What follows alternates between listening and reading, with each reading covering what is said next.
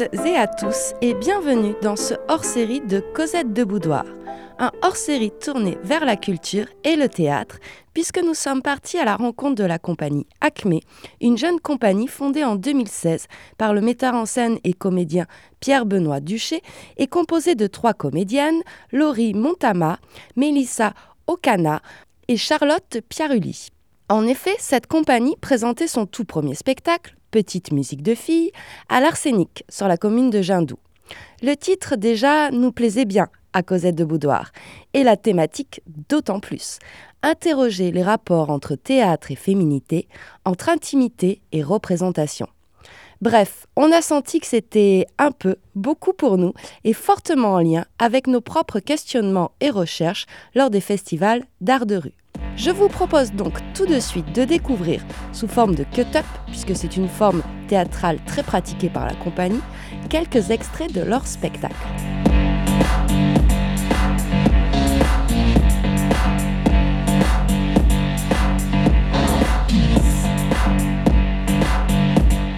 On enchaîne avec toi. Alors, ton moment de danse était très bien. Simplement, il ne faut pas que tu oublies cette petite astuce que je t'avais déjà donnée. Donc, c'est très juste, hein, cet arc de cercle qui t'amène à une distance du mur qui est entendable de tous. Mais n'oublie pas, Roman, c'est la contraction anus-périnée qui te jette au centre de l'espace. Je te montre.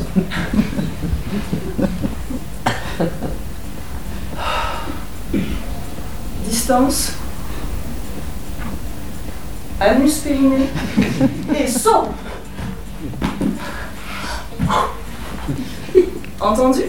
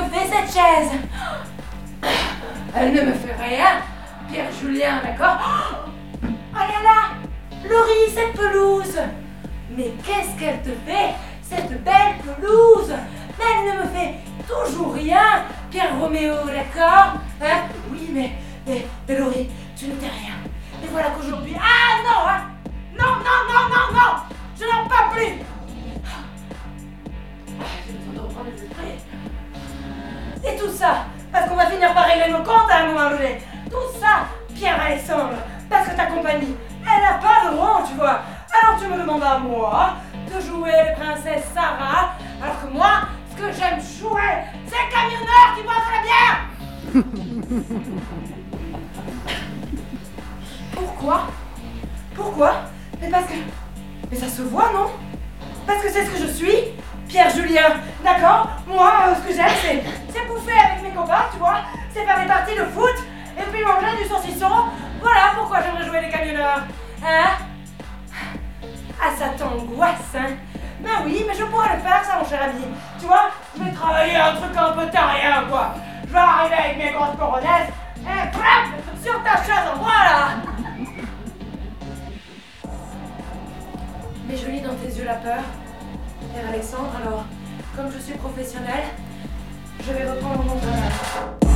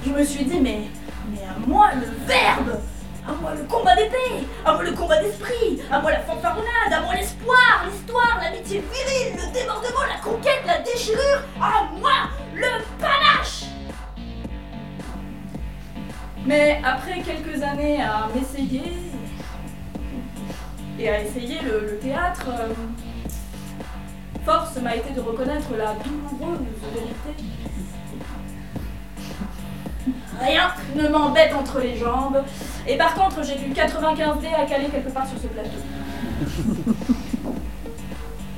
pour cette raison, pour d'autres, bien sûr, évidemment. Mais quand même beaucoup pour celle-là. Jamais je ne me battrai à l'épée contre des fantômes sur un plateau.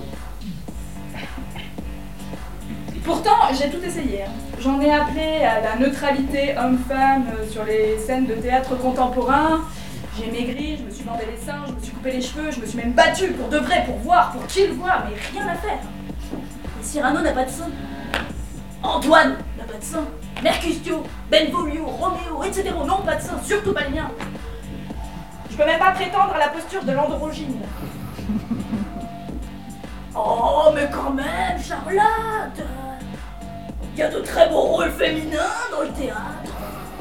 Tu veux pas en essayer un qui soit à ta mesure Oui, alors, essayons. À la mesure de mon cul et de mon tour de poitrine, dans le théâtre, il y a les nourrices. Les nourrices Quelques soubrettes. Et pas trop de grandes tragédiennes. Hein. Pour être triste, il faut être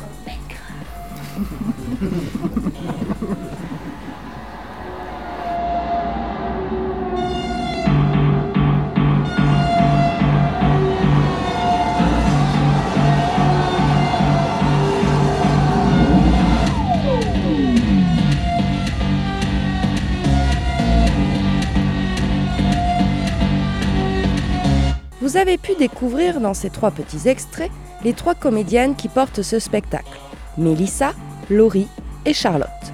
Après la représentation du spectacle Petite musique de filles et un joli bord de scène, alors le bord de scène c'est lorsque les comédiens, comédiennes, metteurs en scène, metteuses en scène échangent avec le public. On a pris le temps de revenir de manière plus confidentielle, plus boudoir finalement, sur leur projet, leur interrogation, leur engagement. Voici donc l'interview de Mélissa, Laurie et Charlotte.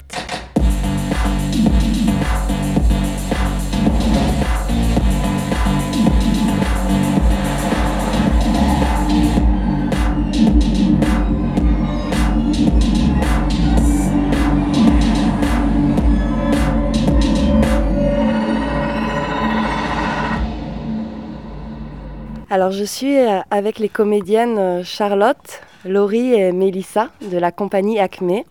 Le spectacle Petite musique de filles vient de se terminer et on va prendre quelques minutes pour revenir avec elles sur cette représentation. Déjà, tout d'abord, un grand merci de m'accorder ce temps parce que c'est pas évident après d'avoir joué et vous avez peut-être envie de faire autre chose vous êtes peut-être fatigué. Quelles sont comme ça vos premières impressions?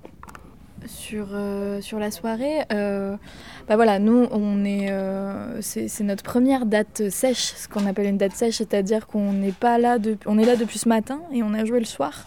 Et sur ce spectacle, ça nous était jamais arrivé. D'habitude, on a un temps de répétition dans le lieu et on joue au bout de plusieurs jours. Et là, c'était la première fois qu'on faisait une date où on arrive le matin, on monte, on joue le soir. Donc pour nous, c'était un peu la course. Et je trouve que, ouais, finalement, par rapport à ce qu'on a vécu, euh, le spectacle, on a réussi à prendre le temps qu'il existe, à être avec les gens. Moi, je suis assez contente, j'avoue. Après, je c'est peut-être pas partagé par les autres comédiennes, mais euh, moi, je trouve qu'on s'en est bien tiré de cette aventure. Bah oui, oui, moi aussi, je suis assez contente du travail qu'on a fourni parce que on est dans une salle où effectivement on a été un, peu prise de cours, euh, notamment sur euh, l'acoustique, et ça change pas mal de choses dans notre travail parce qu'on est sur un travail euh, qui est très proche de nous. Très souvent, on travaille sur l'intime avec des modulations très fines et, et, et ben, on s'est bien battu. et c'était très chouette en fait. Mm. Alors, est-ce que vous pouvez revenir un petit peu sur la genèse de ce projet? Comment c'est né Petite Musique de Filles? Euh, à la base, c'est Pierre Benoît euh, qui, est, euh, qui est venu nous chercher. Nous, bon, on se connaissait déjà avant, d'être en formation ensemble. Les filles se sont rencontrées au conservatoire. c'est comme ça que moi j'ai rencontré Charlotte et avec Laurie, on était ensemble au lycée et on, faisait déjà du théâtre à l'époque puisqu'on faisait l'option l'option théâtre au lycée. Et donc c'est en formation qu'on a vraiment commencé à travailler cette matière ensemble. Et Pierre Benoît, qui avait fait la, même formation avant nous, est venu voir le travail. Et, euh, et je pense qu'il a vu chez nous des choses qui lui, euh, qui lui parlaient. Et donc c'est vraiment lui qui a voulu nous, nous réunir. Euh, et bon, du coup, le projet a pas mal évolué parce que la base de départ, c'était de travailler sur les trois âges de la féminité, à savoir la petite fille, la jeune femme et la, ou la jeune fille et la femme adulte. Et, euh, en fait, finalement, le projet, il a pas mal grandi euh, vraiment sur le point de la féminité, plus que sur euh, l'âge qu'on voilà, en lui-même. Et ça a été vraiment la, naissance de ce projet-là. Vous avez des sources d'inspiration très différentes, hein, puis même vous utilisez des, médias différents. Il y a de la musique, il y a de la danse, il y a du texte aussi. Comment vous avez travaillé avec votre metteur en scène? Euh, je pense que le travail de Pierre Benoît, c'est beaucoup à partir euh, d'improvisation.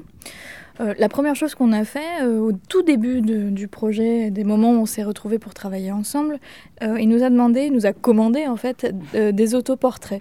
Il nous a fait une commande, il nous a dit tel jour, telle heure, le reste de l'équipe se réunit, et toi Charlotte, toi Mélissa, toi Laurie, tu nous présentes un autoportrait du temps que tu veux, qui est composé de ce que tu veux.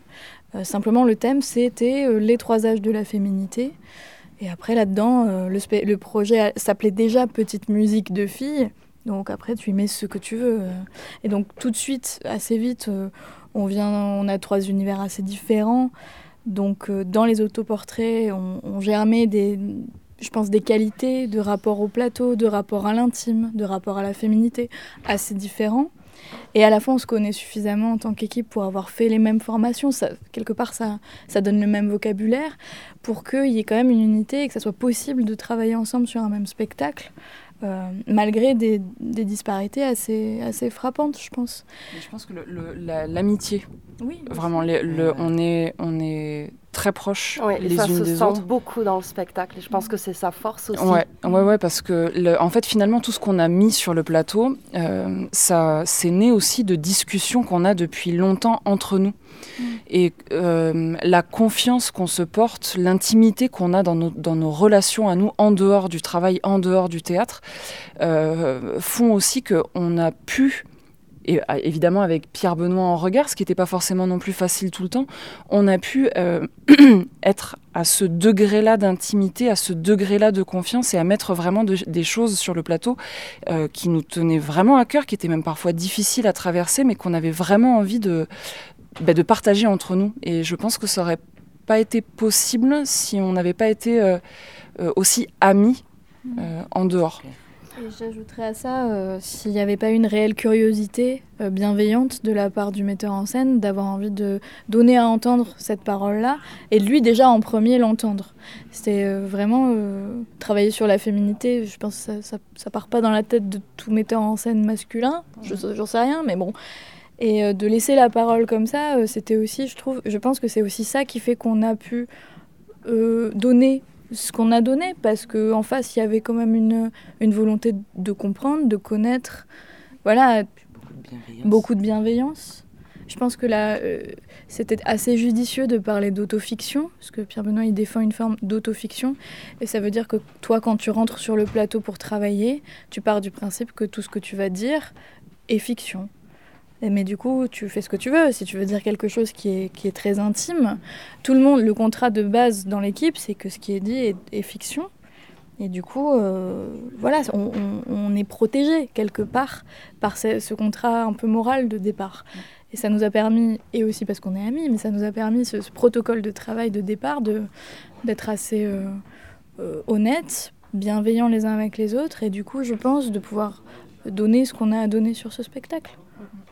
Ouais, parce que moi, ça m'a, ça m'a travaillé un petit peu dans le spectacle. Je me disais, bon, c'est trois comédiennes, elles portent des choses très intimes sur la vie des femmes, puisqu'on parle de gynécologie, etc. On parle de violence, on parle aussi euh, de carrière. Hein. Mm-hmm.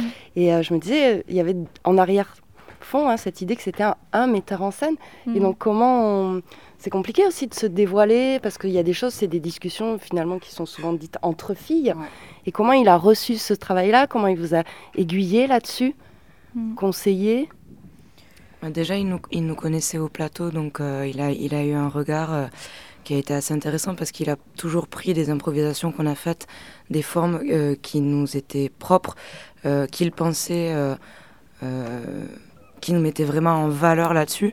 Donc à partir du moment où il y a quelqu'un qui veut te mettre en valeur et qui cherche pas à poser une image euh, de ce qu'il attend de toi, Un a priori. euh, un a priori ou même, euh, ou même euh, un, un désir parce qu'après tout quand il nous a vus sur le plateau sur notre travail euh, ben ça j'imagine euh, nécessiter des, des désirs chez lui de metteur en scène.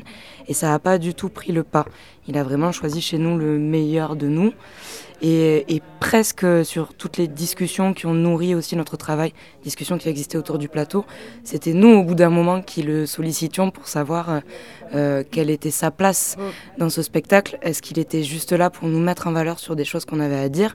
Ou est-ce qu'à un moment donné le fait de parler de féminité excluait forcément euh, la position d'un d'un metteur en scène masculin euh, qui ne pose aucun regard, je sais pas comment dire, aucun jugement, en fait. Qui ne pose pas de jugement. en fait. Euh, nous, on l'a vachement sollicité aussi pour que pour qu'il y mette aussi de lui dans ce spectacle Mm. et que euh, et qu'une une parole masculine ou des désirs masculins puissent apparaître sur un projet qui parle de féminité. Mm. Euh, c'est et c'est on le savait hein, que c'est le genre de questions qui allait nous être posées et que ça allait peut-être aussi être quelque chose qui pouvait déranger. Mais en tout cas, nous, on est forte de ça parce que dans notre travail, c'est pas quelque chose qui nous a pénalisé ou qui a orienté notre parole à aucun moment donné. Moi, j'ai un peu l'impression que du coup, ça questionne une- la notion d'investissement euh, dans, dans des questions euh, qui sont celles que. Enfin, dans des thématiques qui sont celles de ses amis proches, à savoir quand tu es un, un homme et que tu as des amis qui sont des femmes. euh, la question de l'investissement, de ce qu'elles vivent, de comment tu le reçois, comment tu te positionnes face à ça, euh, elle nous occupe dans notre société aujourd'hui. Et je trouve que en tant que metteur en scène, c'est aussi euh, un certain degré d'investissement dans ces questions-là euh, que de dire eh ben moi je vais travailler là-dessus et, et je, vais, je vais écouter et donner à entendre cette parole. Donc déjà ça il y a un investissement de la personne et effectivement ce qui a été assez étrange c'est que nous assez vite on a nommé l'envie de ne pas euh, en tout cas l'écueil de ça c'était mais euh, on n'a pas envie d'être une communauté de femmes fermées.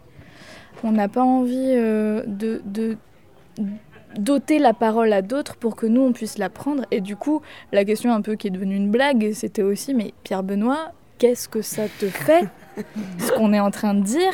Où ça te concerne? Où ça te touche?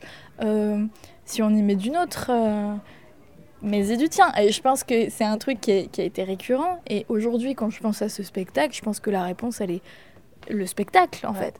parce que c'est lui le metteur en scène, c'est son écriture et c'est euh, et c'est ses choix aussi euh, de conserver des choses, d'en enlever d'autres, de machin, de ciseler euh, cette parole là et son investissement, ce, ce que ça lui fait, on, on l'a là en fait, c'est son endroit de parole quoi.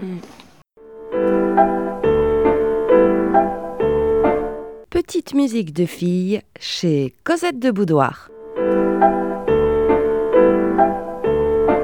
Je vous propose d'écouter un motif musical de leur spectacle Satisfaction, repris par Björk et Pigi Hervé.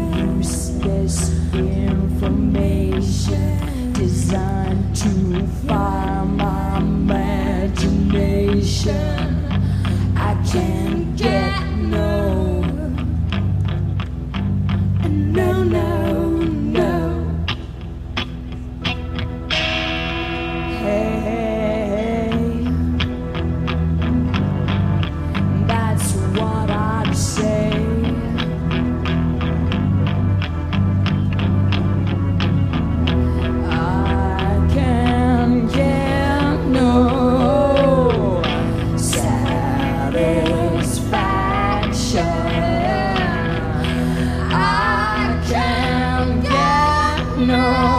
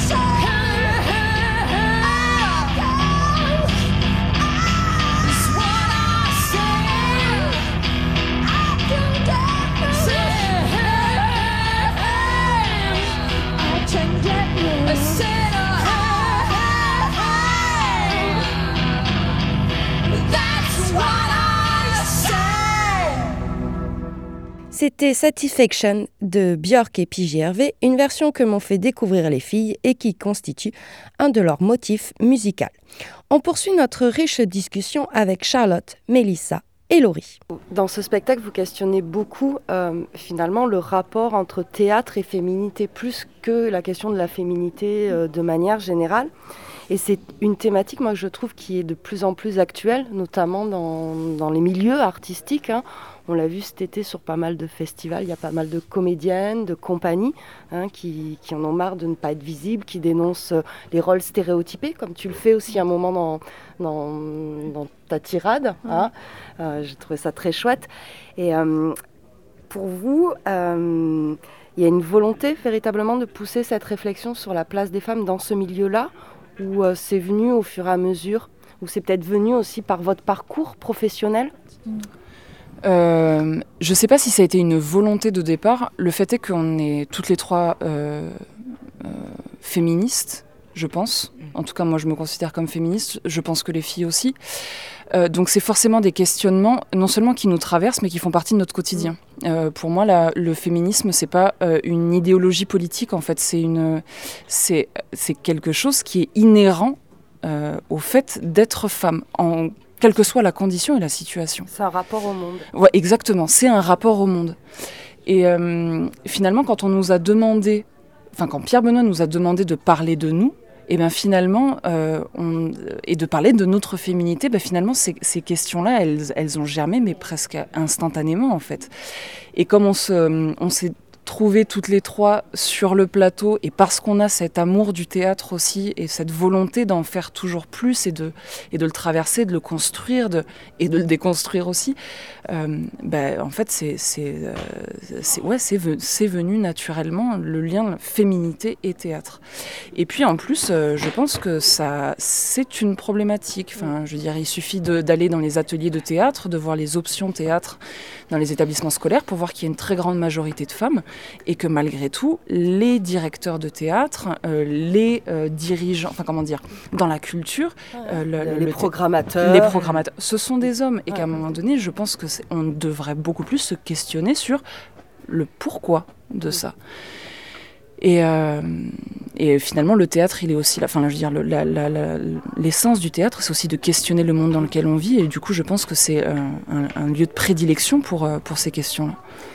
Disons que je pense qu'il y a aussi un, écho entre un parcours très très singulier et particulier et euh, des choses dont on est consciente parce qu'on évolue dans un milieu professionnel où les choses... Euh, il y a des études qui sont faites sur la, la, parité dans nos métiers, il y a des corps euh, de syndicats qui se montent. Donc il y a deux aspects vraiment. Moi ce que je constate, parce que je l'ai lu encore l'autre jour, c'est que la représentation féminine sur les postes de direction dans les théâtres euh, en France et sous le seuil, ce qu'on appelle le seuil d'invisibilité, c'est-à-dire en dessous de 20%, on considère que c'est pas, euh, c'est pas visible. Il n'y a pas visiblement des femmes à la tête des, théâtres. Nous, on le constate dans notre petit réseau et en fait, du coup, on le constate aussi euh, bah, au niveau national. Et, en plus de ça, le fait de devoir parler, enfin, en tout cas questionner son rapport à la féminité sur un projet de théâtre pose forcément la question de sa féminité dans le théâtre, du lien entre les deux. Et euh, là, on s'est retrouvé confronté de manière. Euh, on aurait dû s'y attendre, mais je pense que ça nous a.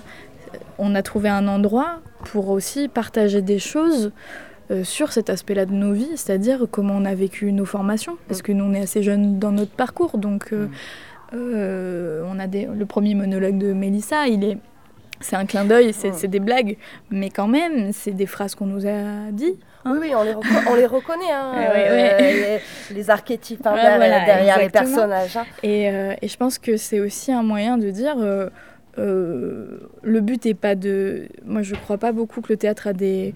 c'est pas la poste, c'est-à-dire on n'envoie pas des messages avec le théâtre, mm. mais on est, si on s'intéresse à notre rapport à la féminité dans notre travail, on, constate que dans notre parcours personnel, dans notre trajet personnel, et on est trois, euh, il y a des échos au fait que être femme au théâtre, dans, ce métier-là, euh, pose des questions, crée euh, des incertitudes, des angoisses, des, des, interdits. Moi, je parle de la corporalité des comédiennes.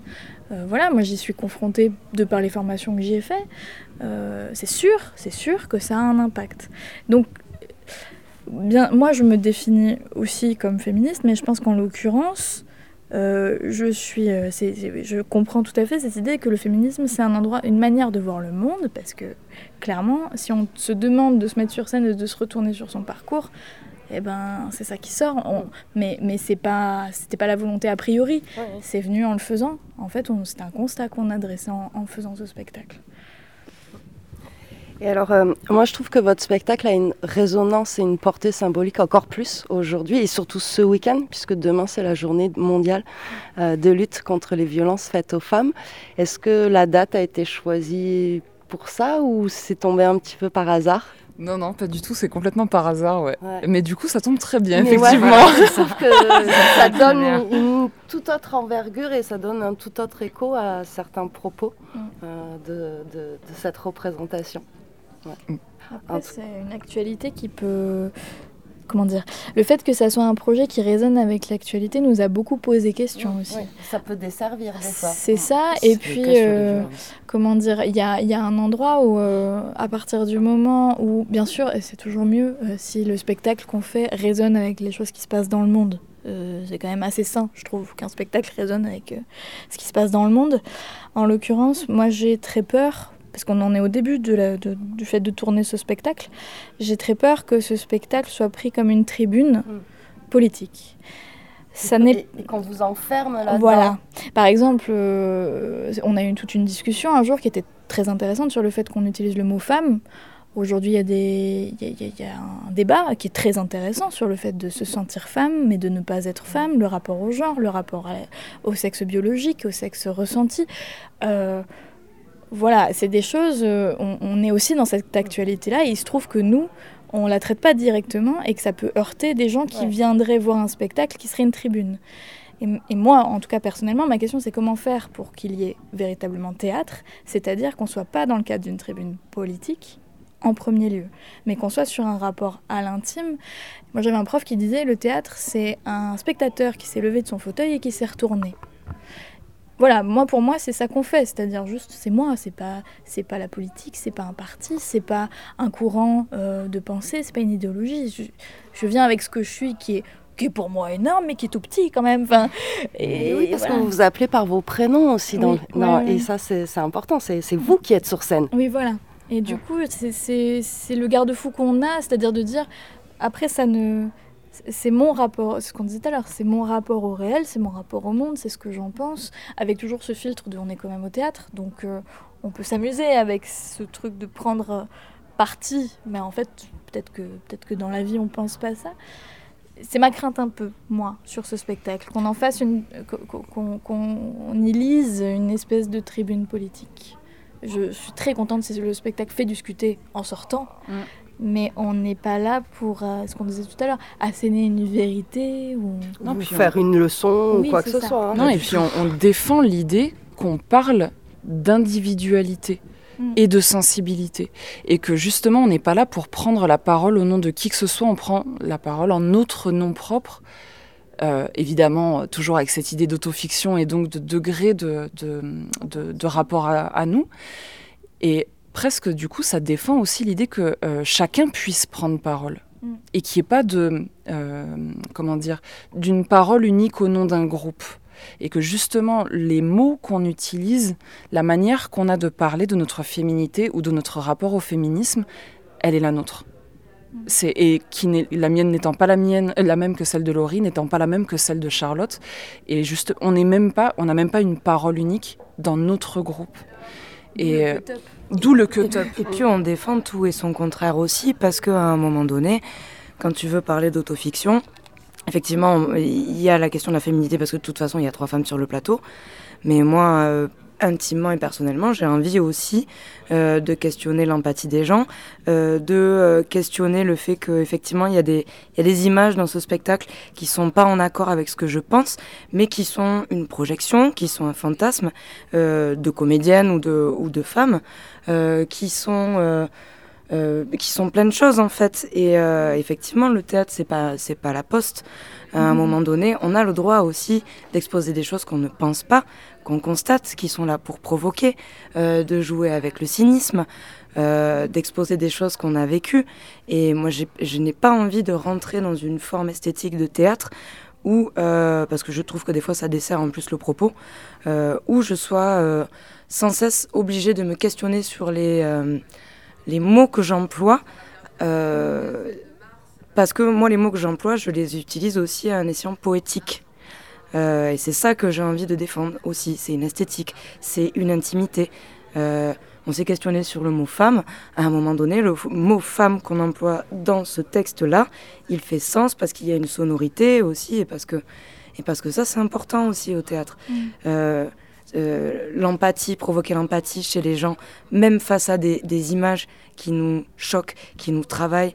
Euh, c'est pas évident. Euh, on s'est posé la question de savoir qu'est-ce qu'on en faisait de, nos mini-jupes, de nos talons hauts et de, notre rouge à lèvres, alors que ça nous arrive jamais de sortir comme ça dans la rue.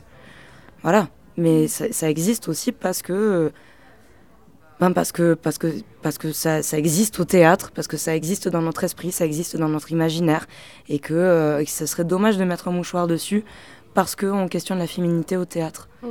Ouais, mais c'est un peu, je trouve que c'est votre spectacle, c'est un peu ça, c'est ouvrir plein de possibles euh, mmh. sur les féminités finalement. Mmh. Ouais. Et puis il y a clairement, euh, moi je trouve aujourd'hui, euh, des blagues, dans le sens où, par exemple, moi j'ai quand même tout un monologue de 10 minutes où je dis qu'il faut arrêter de pleurer, et je passe une scène entière après à pleurer comme un veau. Euh, et c'est génial, dans le sens où, euh, bien sûr, que, que j'adore pleurer au théâtre. Et bien sûr que je défends complètement ce que j'ai dit aussi, c'est-à-dire à un moment, si la femme, si les rôles, enfin parce que ça me saoule aussi en tant que comédienne, les rôles féminins sont souvent des, des pleureuses, mm. des femmes qui pleurent. Et il y a des rôles masculins euh, que j'aimerais tellement jouer, et je les trouve pas euh, dans le versant des rôles féminins. Et on est quand même encore dans une société où jouer un rôle d'homme quand tu es une femme, et quand tu es une femme avec un certain corps, c'est compliqué. Donc on joue de ça, on s'amuse de nos propres contradictions, parce que j'adore pleurer au théâtre, c'est, mon, c'est presque mon kiff, enfin c'est mon truc préféré presque. Hein, euh. Mais, mais je suis aussi très consciente que on a plein de choses autres à faire et j'en ai envie. Mm. Donc moi je trouve que c'est assez chouette d'être euh, à cet endroit-là de j'ai dit ça, mais on est au théâtre. Donc après si je fais euh, exactement l'inverse, je peux c'est encore une fois la notion d'investissement qui rentre en jeu, je peux m'investir complètement dans un rôle qui pleure parce que un moment ça me va. Ça mm. me va, c'est moi qui décide. Et on s'est beaucoup posé la question de l'empowerment aussi dans ce spectacle. Enfin, en tout cas, nous, en tant que personne, c'est une question que Pierre Benoît, notre metteur en scène, nous a posée. Pour vous, c'est quoi l'empowerment? Et je suis assez d'accord avec toi, Mélissa, de dire, à un moment, c'est aussi prendre sa propre parole. Au-delà de la censure que supposent des idéaux, des groupes politiques, des mouvements, c'est euh, qui, imposent un vocabulaire, une, un rapport au monde.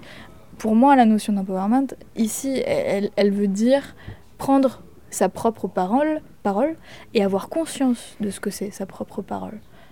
D'où l'utilisation de, de, de, de, langages différents, la danse, euh, la chanson, la convocation d'autres auteurs. Et, réussir à convoquer cette liberté-là, je trouve que c'est vraiment pas évident et, j'en suis assez contente. Mm. Ça, moi j'ai l'impression que c'est le spectacle, il se joue sur un fil et c'est ce fil-là en fait qui fait tout l'équilibre et qui qui fait qu'on tombe pas dans de la caricature ou qu'on tombe pas dans une, dans une parole donnée, etc. C'est-à-dire qu'on est toujours euh, hyper juste et euh, vous jouez avec ça, en fait. Et c'est cool. Bah, c'est un beau compliment parce qu'on avait peur de, on avait peur de l'inverse nous aussi. on, avait peur de, de, donner à avoir un spectacle qui soit hyper nombriliste euh, et qui du coup n'ait d'autres d'autres portées ou d'autres réceptions que trois nanas qui ont envie de parler d'elles. Et, et c'est hyper plaisant de voir que ça, ça, de passer par le prisme de l'intimité et de quelque chose qui nous est très personnel, euh, ça, ça, ça, se rend un peu universel, j'espère. En tout cas, ça convoque. Hein, ouais. Voilà, ça, convoque. Et moi, voilà, que ça fasse ça, j'en pense quoi Où je me situe. Voilà. Et ça, c'est assez, mm. euh, assez chouette. Mm. Bon, ben merci beaucoup en tout cas. Et puis, euh, prochaine actualité pour la compagnie Acme, quand est-ce que vous jouez? En mai. En, mai. Ouais, on joue en mai pendant cinq jours à la Cave Poésie et à, Toulouse. à Toulouse. Et on est aussi programmé en octobre au Grand Rond. Waouh, waouh, waouh À Toulouse également. Et euh, l'année prochaine, Pierre Benoît voudrait commencer euh, une deuxième création. on commence cette année. On commence cette année. Cette saison Oui, cette saison. En 2019, pour être précis, euh, qui pour l'instant porte le nom de Quelque part dans l'Ouest et où euh, il voudrait euh, tirer le fil de ce travail qu'on a commencé à mettre en place sur Petite Musique de Filles, et cette fois avec deux comédiens hommes, et voir comment le cinéma, cette fois, parce que là on travaille beaucoup à partir de musique, voir comment le cinéma a construit des masculinités, des ah. idées de la masculinité, des idées de la féminité. Euh. Au travers du prisme du western. Au travers du prisme du western. Il faudrait que je revienne. une autre interview. je pense qu'on va bien s'amuser. On va bien rigoler, ouais. Bon, ben merci beaucoup. C'était super cool. Un très très grand merci à Laurie Montama, Melissa Ocagna et Charlotte Pierulli de la compagnie Acme pour cette riche discussion. J'ai vraiment apprécié cet échange et j'aurais aimé le poursuivre car je trouve cela passionnant et surtout essentiel d'interroger la culture, les représentations sous le prisme des rapports de genre. Petit rappel, vous pouvez retrouver cette compagnie sur Toulouse au printemps et guetter leur prochain spectacle. Quant à nous, on se retrouve très vite pour un nouvel hors-série et en attendant, vous pouvez écouter ou réécouter nos émissions sur le site de Décibel FM, notre blog Arte Radio Cosette de Boudoir et nous suivre sur nos pages Facebook et Instagram. Allez, à bientôt